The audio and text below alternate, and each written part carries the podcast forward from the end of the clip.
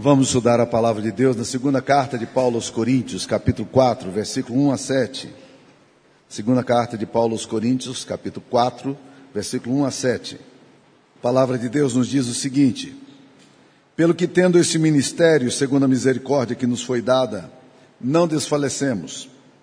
Pelo contrário, rejeitamos as coisas que por vergonhosas se ocultam, não andando com astúcia, nem adulterando a palavra de Deus, Antes nos recomendamos a consciência de todo homem, na presença de todo Deus, pela manifestação da verdade.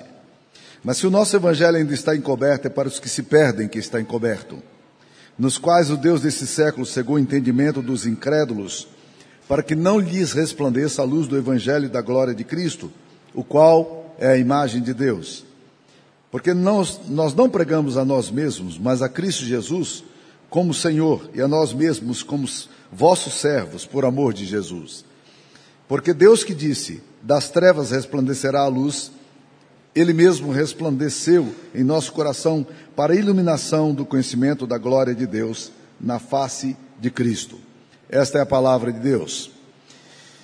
Estamos chegando no final do ano e é interessante como o final do ano tende a gerar em muitas pessoas um certo cansaço. Um cansaço e de, da, da, produtividade nossa diminuir, é, da gente não ter mais o pique para fazer todas as coisas que precisa fazer, os balancetes todos estão para se organizar, as, as matérias para serem entregues, os professores correndo atrás do fechamento, os contadores fechando as coisas que precisam nas empresas, as empresas tentando ver o balanço. E esse cansaço é um cansaço muito forte para muitas pessoas. Mas o maior problema não é exatamente só o cansaço que nós temos nessa época do ano. O maior problema é que nós estamos vivendo numa época de cansaço, a ponto de um, de um filósofo bem badalado ultimamente, um sul-coreano, é escrever uma, um livro cujo título é Sociedade do Cansaço, que aí foi uma, um livro muito, muito conhecido, muito divulgado aí nos meios acadêmicos, A Sociedade do Cansaço. Para vocês terem ideia, gente, como nós vivemos hoje, ah, no Japão, no ano de 2021, 20 mil pessoas suicidaram. É um número absurdo. E eu disse: no Brasil essas coisas não acontecem dessa forma. Eu fui olhar as estatísticas do Brasil. Você sabe quantas estatísticas nós temos no Brasil de, de suicídios no ano passado? 14 mil pessoas suicidaram. E se você já acompanhou pessoas que suicidaram, famílias que suicidaram, você sabe o que eu estou falando. A dor profunda, o sofrimento generalizado, porque não apenas é a dor da perda, mas é a dor também da culpa. Você tem que lidar com a coisa do, da impotência sua, de começar a achar por, que, por que eu não fiz algo diferente, como é que eu não percebi que essas coisas estavam acontecendo aqui dentro de casa ou com meu amigo no trabalho. É muito pesado lidar com o suicídio. Mas tudo isso revela o fato de que nós somos uma sociedade cansada cansada, desanimada, desestimulada, desencorajada, e mesmo aqueles que estão contendo grandes conquistas em salário, em trabalho, é, eles estão passando por época de muito cansaço. Para vocês terem uma ideia, o maior índice de burnout que nós temos hoje está entre os é, executivos, e principalmente aqueles jovens homens e mulheres na faixa de 30, 40 anos de idade que estão sofrendo uma enorme pressão social, enorme pressão financeira, desejo de ser bem sucedido, de ganhar a vida, de, de ter sucesso. Por isso que quando eu leio esse texto aqui de, da segunda carta de Paulo aos Coríntios, falando sobre essa questão de não desfalecer, olha o que ele fala, pelo que tendo esse ministério, segundo a misericórdia que nos foi feita, não desfalecemos. Quando eu li isso aqui, eu falei, isso é muito interessante. O apóstolo Paulo está falando, nós não desfalecemos. Isso me desafia tremendamente, porque eu preciso entender por que é que ele está falando que nós, tendo o ministério que temos, nós não desfalecemos. O que, que ele quer dizer com isso? Quão eficaz e que ministério é esse? De que, que ele está falando? Bem, se você tem acompanhado as minhas falas durante a exposição da segunda carta de Paulo aos Coríntios, você deve se lembrar que nos encontros passados eu estava falando aqui para vocês sobre a antiga e nova aliança, que é a ideia que o apóstolo Paulo segue aqui no capítulo 3. ele faz um comparativo entre a antiga e a nova aliança. E ele diz que a antiga aliança, ela é uma aliança que ela tem alguns problemas. Ela está baseada no homem, ela está baseada na performance, ela está baseada na conquista pessoal, ela está baseada naquilo que eu posso fazer. A velha aliança, a antiga aliança de Moisés, a aliança do Antigo Testamento, ela tem um, um seguinte princípio: eu faço as coisas e sou aceito por Deus. Então, tudo que eu faço, todo o meu esforço é para convencer a Deus de quão, de quão bem sucedido, de quão performático eu sou, de quanto eu posso fazer. Mas a gente sabe o que acontece. Se você começa a andar na antiga aliança, se firmar na antiga aliança, baseado em você, o resultado será muito cansaço. O apóstolo Paulo descreve aqui que Moisés chegou a um ponto em que ele queria manter a reputação e a glória diante dos homens, e ele começou a usar um véu, para que os filhos de Israel não percebessem que ele não tinha mais brilho no rosto. E ele tentou manter as aparências. Era fundamental que as pessoas olhassem para ele e continuassem admirando por tudo aquilo que ele era, um grande líder espiritual. Mas o resultado disso foi um fracasso, os resultados não foram bons. Então, quando você mira na antiga aliança, você olha para aquilo que você é capaz de fazer, o resultado vai ser um desastre, você vai ficar cansado, você vai ficar desanimado, você vai ficar desencorajado. Vai chegar um momento em que você vai correr demais e você vai ter a percepção de que você não é capaz de fazer exatamente aquilo que Deus espera que você faça. E você vai esbarrar naquela, naquela convicção que o apóstolo Paulo tem quando ele fala: miserável homem que sou. Quem me livrará o corpo dessa morte? Como é que eu consigo viver nessa vida? O bem que eu quero fazer eu não faço, mas o mal que eu detesto parece que se apega em mim, gruda na minha pele, no meu corpo. Então, se você mira em Moisés, se você olha para o antigo ministério, o ministério da antiga aliança, baseado na lei, na sua performance, no que você é capaz de fazer, o resultado vai ser muito cansaço. Há muitas pessoas tentando fazer as coisas baseado no seu próprio eu e não baseado em Cristo. E o resultado é o cansaço. E o apóstolo Paulo está falando exatamente isso. Tendo, pois, este ministério, segundo a misericórdia de Deus, nós não desfalecemos. Qual é o ministério? Ele está falando do ministério da, lei, da graça, aquilo que Deus fez. Então, quando eu olho para a lei, por meus próprios esforços, para minhas próprias conquistas, o resultado é cansaço. Mas quando eu olho para a obra de Cristo, porque Cristo fez, o meu resultado é descanso. Eu sei que eu nunca vou satisfazer a Deus como Deus espera que eu satisfaça. Isso não é nenhuma desculpa para viver uma vida de pecado. Mas ao mesmo tempo eu celebro entendendo que o que Deus fez por mim é suficiente e eu posso descansar na obra de Cristo plenamente. Então eu não desfaleço, porque eu estou mirando em Jesus e não em mim mesmo. Deixa eu te dizer de forma bem direta o que, que acontece quando você olha para a antiga aliança. Quando você olha para a antiga aliança, você tem dois resultados imediatos no seu coração. O primeiro resultado que você tem é de orgulho. E é muito comum encontrarmos pessoas assim. Elas começam a ficar orgulhosas da sua espiritualidade, das suas conquistas, do que elas são capazes de fazer. E aí elas começam a, a fazer com que o rosto delas continue brilhando e que as pessoas vejam e aplaudam. Mas isso é um cansaço tremendo porque você está preso pela armadilha da performance. As pessoas têm que olhar para você e admirar você. E você não, não entende de que, na verdade, a grande bênção não é que as pessoas olhem para você e se admirem do que você é capaz de fazer. A grande bênção é de que as pessoas olhem para você e sejam capazes de perceber Quanto Jesus Cristo tem feito por você? E quando você coloca a glória em, em Cristo você aponta para Jesus, o resultado vai ser sempre descanso. Eu sei que eu de mim mesmo nada sou. Eu sei que é Jesus quem faz por meio de mim. Eu não tenho nenhuma razão para estar orgulhoso de nada. Vamos pegar um exemplo bem prático aqui para nós. Deus nos deu uma benção muito grande algum tempo atrás de nos, nos dar uma propriedade maravilhosa. Foi um presente que nos caiu nas mãos de uma pessoa, de certa forma, ligada a membros da igreja e que, generosamente, uma empresa resolveu nos doar uma área onde iremos construir o nosso futuro templo. E é muito comum pessoas chegarem para mim e diz, dizerem, Pastor Samuel, você é demais, como é que você conseguiu isso? Como é que você fez para convencer? Eu disse, eu não conversei com essa pessoa, não conheço essa pessoa. Eu nunca sentei com ela para conversar sobre esse assunto, a não ser na época que estava fazendo a doação. Eu, nada, eu nunca tentei convencê-la de nada. Eu não ofereci nada em troca, nada, eu não, eu não fiz nada. Eu nem mesmo orei. Eu nem mesmo orei. Então, se Deus está fazendo, é Ele que está fazendo, a glória dele não tem nada a ver comigo. Isso não tem a ver comigo. A obra da igreja não tem a ver comigo, tem a ver com Jesus. É Ele que faz. Se Ele não fizer, nada vai acontecer. Então, não tem nenhum motivo para que eu fique orgulhoso de qualquer coisa. Mas, ao mesmo tempo, olha que interessante. A lei te leva, a antiga aliança te leva para ficar orgulhoso. Aí o, o orgulhoso ele se torna moralista ele se torna inflexível, ele se torna legalista, ele se torna arrogante. É uma armadilha. Mas tem um outro lado da moeda. É que o outro lado do orgulho é a depressão. A depressão se liga ao quê?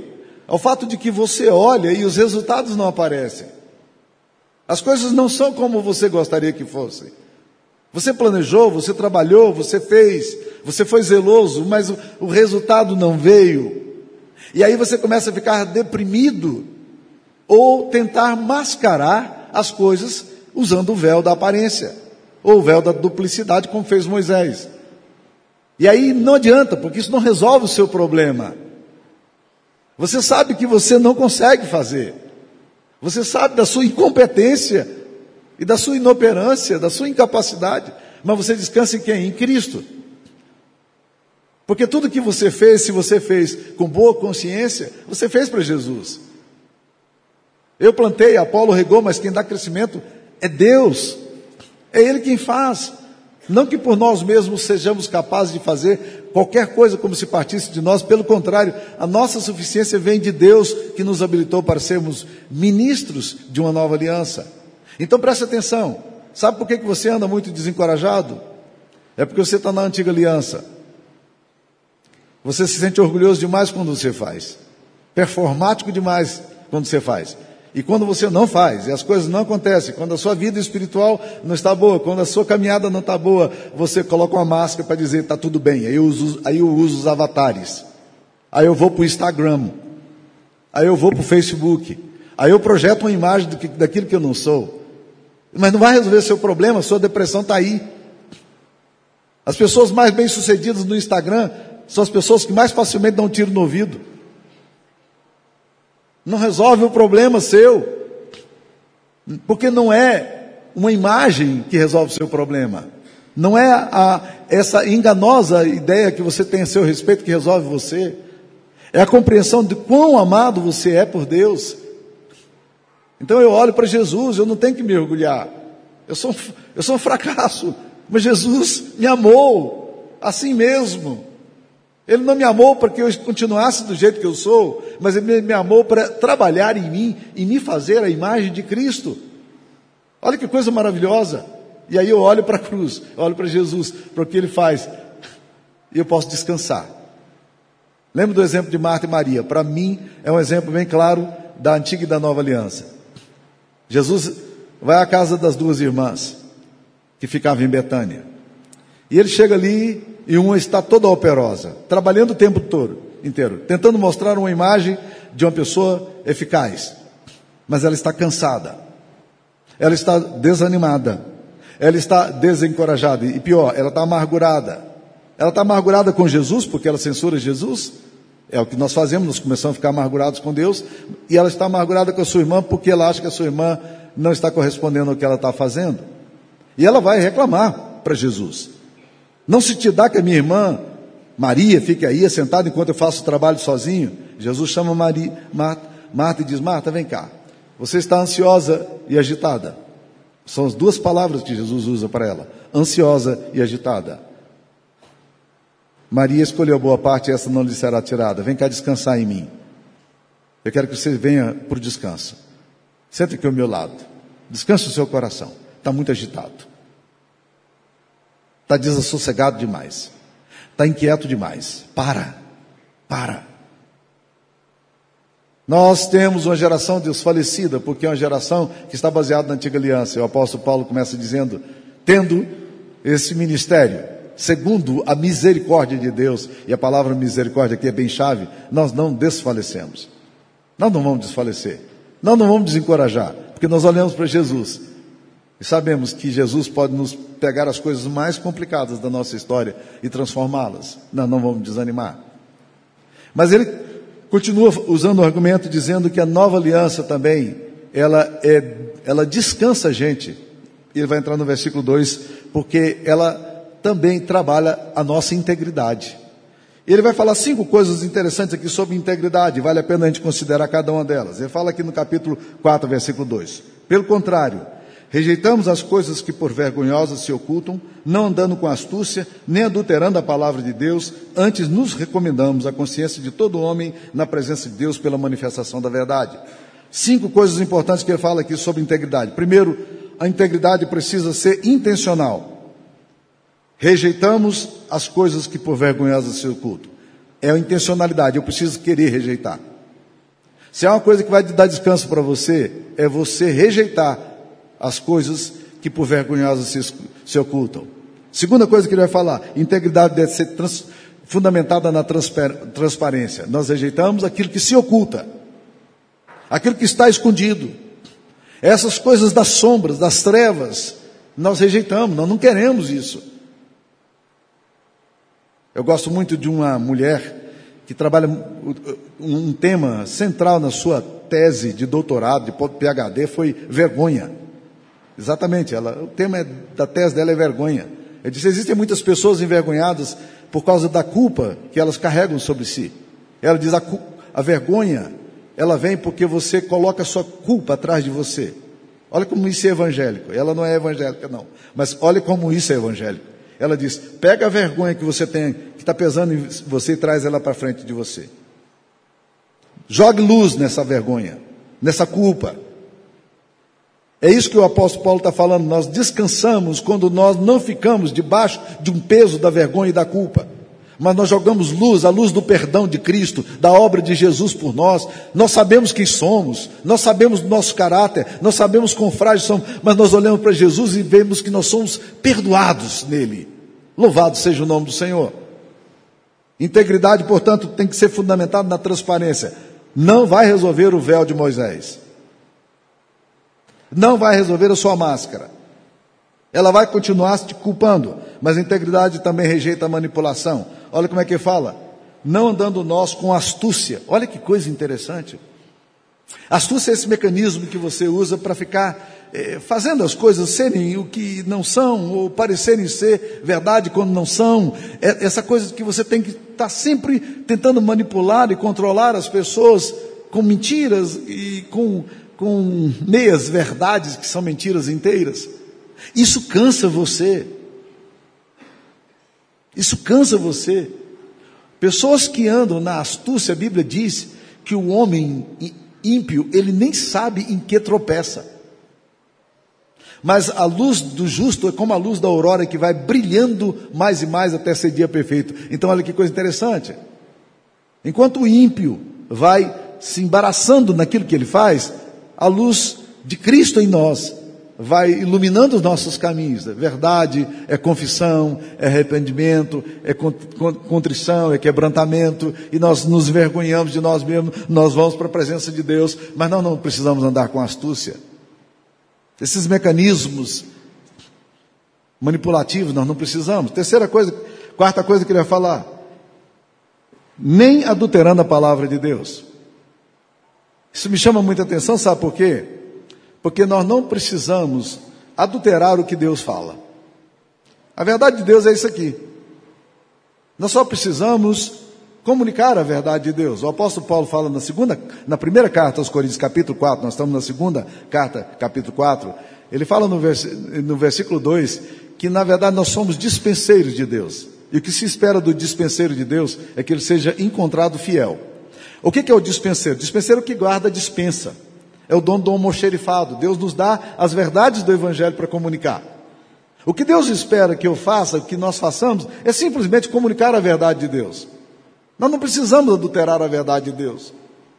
Nós não precisamos dar uma, uma, uma manipuladinha na, na, palavra de Deus, dar um colorido especial na palavra de Deus. Nós não, nós não precisamos diluir a palavra de Deus como, se, como muitas vezes na história homens diluíram a água no meio do leite puro.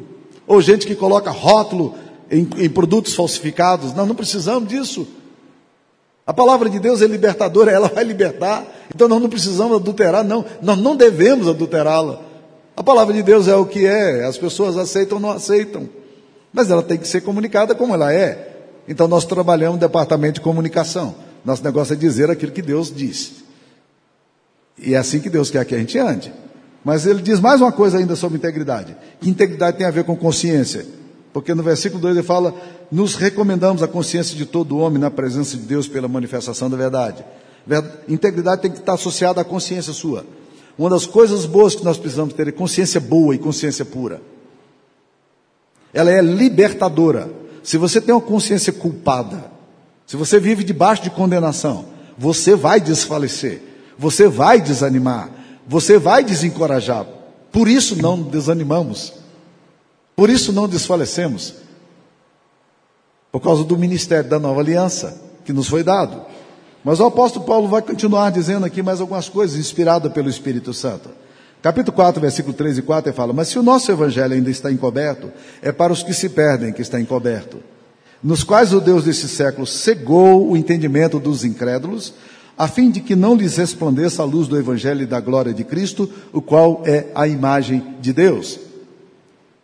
O que esse texto aqui diz é muito sério. Ele diz: se o nosso evangelho, se o evangelho que nós pregamos, ainda está encoberto, é para os que se perdem que está encoberto. E aí ele faz uma revelação muito séria. Ele afirma, o Espírito de Deus nos afirma aqui, que na verdade o Deus desse século, presta atenção que o Deus aqui é em letra minúscula, o Deus desse século cegou o entendimento dos incrédulos. Ele não está falando do Deus verdadeiro. Ele está falando do Deus falso. Dos deuses falsos. Que cega o entendimento dos incrédulos. Onde é que ele atinge? A cegueira espiritual, ela atinge a mente. E ela impossibilita a pessoa de ver a verdade de Deus. Quando eu estava lendo esse texto aqui, eu me lembrei da parábola do semeador que Jesus contou. Ela é narrada nos três evangelhos. Mateus, Marcos e Lucas, os três evangelhos sinóticos. Mas em Marcos, Jesus faz uma afirmação muito interessante. Ele afirma que quando o evangelho está sendo pregado, enquanto o evangelho está sendo pregado, vem o, dia, o diabo e arrebata a boa semente. Enquanto o evangelho está sendo pregado. É na medida, nesse exato momento aqui que eu estou falando, dessas verdades espirituais, nesse exato momento aqui, o diabo vem e tira a semente que está para germinar no coração. E eu me lembro da história de um homem que narrou sobre isso. Ele disse: Pastor, eu ia à igreja, eu gostava do ritual da igreja, eu gostava dos cânticos da igreja, eu tinha amigos na igreja, eu me sentia confortável na igreja, mas tinha uma coisa interessante: quando a, quando a palavra era pregada, a minha mente estava em qualquer lugar. Estava nos negócios da semana, nas preocupações que eu tinha, mas eu nunca era capaz de atentar aquilo que Deus estava querendo me comunicar por meio da palavra dele. É disso que o apóstolo Paulo está falando, é disso que o Espírito Santo está nos, nos ensinando. O Deus desse século cega o, o, entendimento dos incrédulos para que não lhes resplandeça a luz do Evangelho e da glória de Cristo. Então, enquanto a palavra é semeada, e é por isso que nós precisamos orar muito, todas as vezes que a palavra é semeada, vocês precisam aprender a orar sobre isso, é para que a palavra de Deus semeada, ela gere fruto, ela quebre a cegueira, ela abra o entendimento, e as pessoas possam compreender e compreendendo, creio, na palavra de Deus. E esse, esse é um princípio maravilhoso para nós também, que nós precisamos considerar aqui. Mas eu queria concluir ainda, meus queridos irmãos, com o último versículo que aparece aqui. No versículo 5 e 6, os dois últimos versículos. Porque nós não pregamos a nós mesmos, mas a Cristo Jesus como Senhor, e a nós mesmos como vossos servos, por amor de Jesus. Ele está falando, nós precisamos focar, ou focalizar naquilo que é essencial. Se nós quisermos descanso na nossa alma, nós precisamos trazer o nosso foco a nossa visão para o lugar certo. Qual é o ponto? Por que, que nós existimos como igreja? Por que, que nós existimos como pessoa? Nós existimos para dar glória a Deus. Nós, texto aqui diz, nós não pregamos a nós mesmos. Nós não pregamos a nós mesmos. Spurgeon conta a história de um dia ter encontrado um homem bêbado na rua. E esse bêbado admirava muito o grande pregador batista Spurgeon. E ele chegou assim e falou: Pastor, eu queria dizer o senhor que eu me converti ao senhor naquele dia que o senhor pregou. Né? Ele dizia: é, Eu estou percebendo que você se converteu a mim. Porque se tivesse convertido a Jesus, você não estaria nessa situação que você está. É mais ou menos isso que nós precisamos entender. Nós pregamos a Cristo. Foco aqui não tem nada a ver conosco. Essa igreja aqui não tem a ver com a liderança dela. Não tem a ver com os pastores que ela tem. Ou melhor, talvez tenha. E se tiver, estamos perdidos. Igreja não pode estar focada em ninguém, em um personagem, em um ser. Nós pregamos a Cristo e Cristo crucificado. Nós olhamos para Jesus, para a obra dele. Não tem a ver com a gente, tem a ver com Cristo. É Ele quem faz, é Ele quem, quem faz, e Ele quem realiza, e isso traz descanso para a nossa alma. O nosso foco continua sendo Jesus, a glória é dele, a igreja é dele, o ministério é dele. E aí, meus queridos irmãos, o apóstolo Paulo termina com a afirmação fantástica, dizendo: Porque Deus que disse, das trevas resplandecerá a luz, Ele mesmo resplandeceu em nosso coração para a iluminação do conhecimento da glória de Deus na face de Cristo. Aí ele fala assim: nós precisamos olhar a nossa vida com muita gratidão. Porque o mesmo Deus que disse lá no passado: haja luz e houve luz, esse mesmo Deus disse para nós um dia: haja luz no seu coração e nas trevas do nosso coração, ele resplandeceu para a iluminação do conhecimento da glória de Deus na face de Cristo. A luz de, do Evangelho brilhou em nós, a glória de Deus resplandeceu em nós, ele iluminou o nosso coração para entendermos as verdades do Evangelho. E o apóstolo Paulo está falando disso aqui, nós precisamos ter gratidão. E a gratidão resgata o que? O encorajamento. A gratidão nos dá alegria.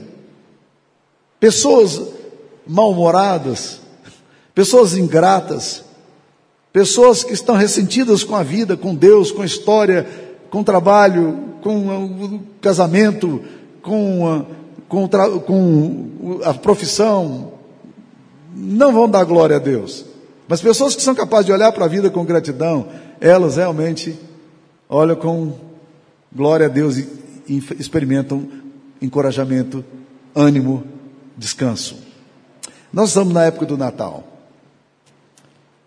Eu acho que a época do Natal ela é maravilhosa para a gente poder entender o que Cristo fez por nós, o que Deus fez por nós. Quando a mensagem é trazida no Natal, ele diz assim: Olha, esse Jesus que é de vir, ele vai trazer salvação aos perdidos, vai iluminar o caminho daqueles que não têm nenhuma direção. Era uma mensagem de salvação. Eis que hoje vos trago boas novas de grande alegria. É que nasceu hoje em Belém o Salvador que é Cristo Senhor. O fato de Jesus ter nascido em Belém, há dois mil anos atrás, é maravilhoso para nós. É sobre esse Jesus que nós estamos falando. Aquele Jesus que nasceu em Belém, aquele Jesus que morreu em Jerusalém, aquele Jesus que ressuscitou dentre os mortos e que está sentada à, à direita do Deus Pai Todo-Poderoso, onde há de vir e julgar vivos e mortos. Então, quantas vezes eu me sinto desencorajado? Por quê? Porque eu espero que as pessoas me deem a honra que eu queria que elas me dessem. Quantas vezes eu me sinto desencorajado porque eu acho que as pessoas que eu era merecedor de apreciação, que as pessoas não me deram, de reconhecimento e aplauso que as pessoas não me deram. E se você está olhando como eu muitas vezes faço para a antiga aliança, meu coração vai lá para baixo. Mas aí eu lembro, não tem a ver comigo, tem a ver com Cristo, tem a ver com o reino dele, tem a ver com a glória dele, não sou eu o centro, é Jesus. Isso me dá enorme descanso. Toda glória precisa ser dele. Vamos orar? O que, que você gostaria de orar nessa noite? O que, que está no seu coração que você precisa realmente receber nessa noite e levar para sua casa? De tudo o que você ouviu aqui nessa noite, o que é que você chama atenção no seu coração? Qual deveria ser o seu foco aqui? Se você pudesse fazer uma oração hoje, se você entendesse que Deus realmente ouve a sua oração, você pudesse fazer uma oração hoje, qual seria a sua oração? Que resposta você vai dar à palavra de Deus que foi pregada hoje?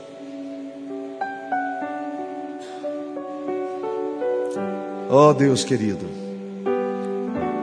O Senhor que um dia anunciou ao mundo para que houvesse luz e que um dia também resplandeceu em nosso coração com o conhecimento de Cristo, que essa mesma luz irradie nos nossos corações aqui hoje e no coração daqueles que ainda estão em dúvida, para que a palavra não seja arrebatada dos seus corações, mas frutifique, cresça e produza frutos para a salvação. Em nome de Jesus. Amém.